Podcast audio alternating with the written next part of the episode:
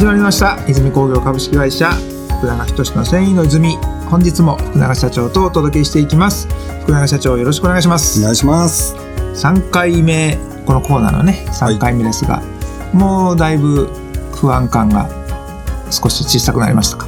いやそんなことないです。まだまだ不安。まだまだ不安。いやもう先行きの方がさらに不安に 不安要素の方が大きくなってきますけど。いいですね、はい、この40年の歴史を持つ福永社長の繊維業界の中でもまだまだチャレンジ。いやもう全然知らんことばっかりなんでね僕。いいですね。なんかこうあぐらかいてね俺の知ってることを聞かしたるわじゃないところがいいですよね。そんなことよう言わん怖い怖い。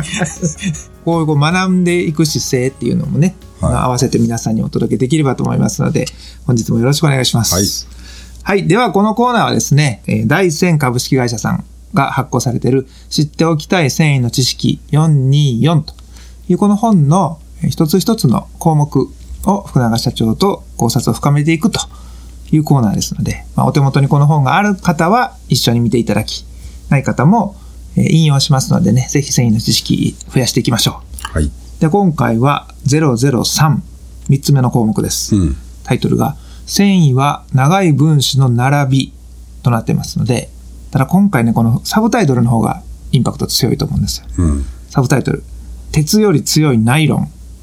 もう惹かれますね、このタイトル。強いんや。なんじゃそうそうそう強いんやってなりますので、ではここでコーナーコールをいきたいと思います。はい。泉工業福永仁が、えー、鉄より強いナイロンについて語っちゃうぞ語るんですけどね。鉄より強いナイロンって言ったのは社長じゃないですもんね。うん、えちなみにこの田村さん。はい。田村新十郎さんって読むんですかね、これ。あの書かれた方。うん、えっ、とね、えー、プロフィールを見ると、元日東紡績株式会社あ日東紡さん、日東紡さん。のおそらく、まあ、知識お持ちの方なんでしょう、うん、この田村さん曰く鉄より強いナイロンだぞというところなんで、これのキーワードを聞いた時に社長は何か考察を深められるところありますでしょうか？えー、ナイロンはまあ合成繊維の中でまあ本当に最初ぐらいに出来上がった繊維なんで、うん。えーと、絹を模倣するイメージで。絹を模倣するイメージ。はい。で、えー、作られた合成繊維。要は絹を目指して作られた合成繊維、うん。うん、はい、がナイロンであると。そうそう、うん、で、えー、パラシュートとかね、うん、えー、そういうのにこう昔は使われて、はい。えー、ナイロンもまあいろんな種類があってあそれはもうこの先にまたいろいろ出てくるのかな。ナイロンに関しては出てきそうですね。出てくるね、うん、うん、我々の業界も非常にナイロンを多く使いますね、うん。うん、ナイロンという成分の糸を使うってことですか？そうそう。やっぱまあ強度が強いっていうのはやっぱり一つのメリットなんで、まあ、さっきも言ったパラシュートなんかに使われるのも結局はまあその理由やと思います。そうか、うん、強度があるということはつまり糸で言ったら切れにくいとかそういうことですか？うん。まあその鉄より強い部分っておそらく破断強度のことをね言ってはんねやと思うんやけど、はい、破断強度どんな感じですか？えー、は破裂の破はい。破れる、うん、うん、断絶の断、うんうんうん。破断しちゃうっていうあの破断。そうそうそうそう。あの破断がしにくいってことですよね。破断強度があるってこと。鉄より強いんやろね。ね。うん。だからまあ、こうパキッと割れて、鉄の場合だとこう、なんか粘土がない鉄とかやと、パキッて割れてそのまま板チョコみたいになっちゃうと。うん、いうのが、まあ仮にナイロンやとこの、こう曲がっても、ミニョンって伸びるだけでこう破断まではいかないみたいな、うん、そんな感じですか？曲げも入っとるんかな。どんどんこうマニアックになってきますね。そうなると。え普通にこう引っ張った時の強さじゃないんかな？そうなのか。まあ、あの、こう、単純比較ってできるのかどうかちょっとわからへんねんけど、その比重であるとか、はい、なんかこう、大きさであるとかっていうのが、多分違うやろうから、あの、とはいえ、まあ、それを大体こう、イコールにしたような状態で、えー、比較すると、ナイロンのが強かったみたいな。ことが田村さんのやと思います。ところなんですかね。はい。間違ってたらごめんなさい。いやいやいやいや、あの、あくまでね、これは田村さんが書かれたものに対しての社長気に、こう、止まったところなんで、はい。正解というよりかは、うん社長からも見てのうん。問題定義で僕もいいと思います。はい。これただこれ比重が異なるから長さと重量を等しくすると鉄に比べてナイロンは随分太いことになると、うん。っていう書き方だからその条件を合わせたら、うんナイロンに部があるんじゃないのとうん。いうところがさっきの社長と同じ意見うん。なんでしょうかね田村さんは。えっ、と、仮に同じやったとしても、多分軽さはナイロンの方が圧倒的に軽いやろうから。そっか軽さがねそうそうそうそう。そうだから頑丈さがもし一緒だとしたら、もう軽さがぶっちぎってるからそうそう。マテリアルとしてはたまんないぞとそうそうそう。っていうものがナイロン。そうそう。鉄、まあ、それこそ持ち運ぶものっていう考え方でいくとね、うん。鉄持ち運ぶの大変やから。大変ですね。うん。そうか。だから、ナイロンはまあそういう意味では傾向しやすい。うん。うん。これこ今のサイズ感やったらだいぶ皆さん聞いてる人イメージできるんじゃないですか？うん。そういうなんか登山ロープとかあるじゃないですか。はいはいあんなん鉄で持ち歩けへんしね。ワイヤーみたいなねそうそうやつを持つことはできないですもんねそうそうそう。そうなんですよプロレスラーでなんかチェーン巻いてる人とかいたけど、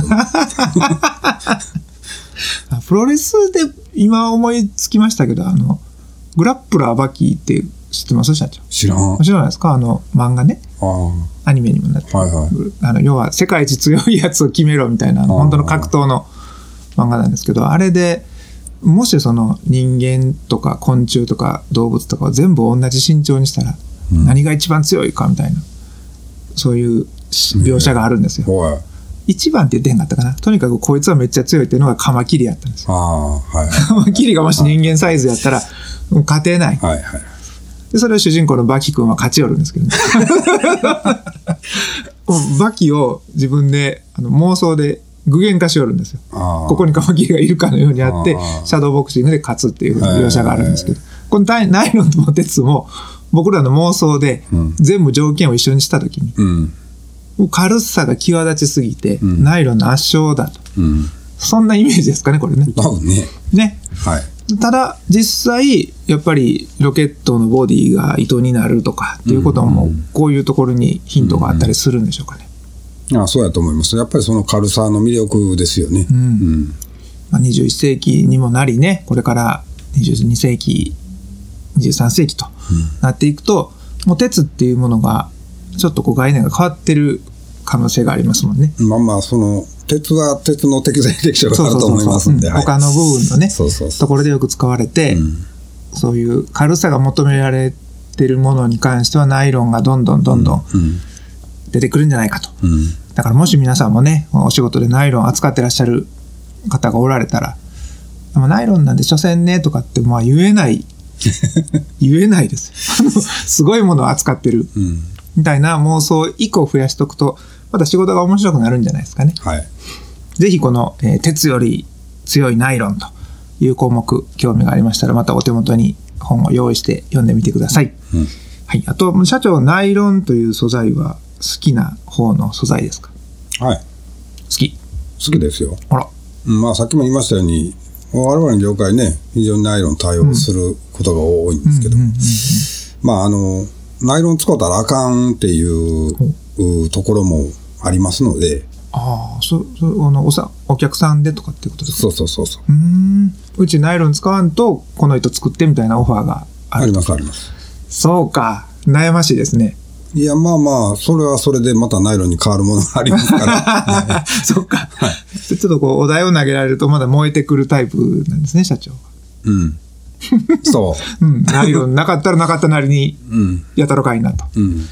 いうものもある、まあただナイロンは好きな素材ですのでね、社長にとって優れた素材ですよ。優れた素材、うん。いいじゃないですか。だから皆さんもね、ちょっとこう、ナイロン製とか、ナイロンでできてるっていうふうに聞いたときに、どうどうですか？皆さん、その、なんか安物とか、ちょっと弱っちいものとか、イメージがそれぞれあったかもしれないですけど、ここで一旦フラットにしておきましょはい。う。ナイロンでできてるのかと。うん。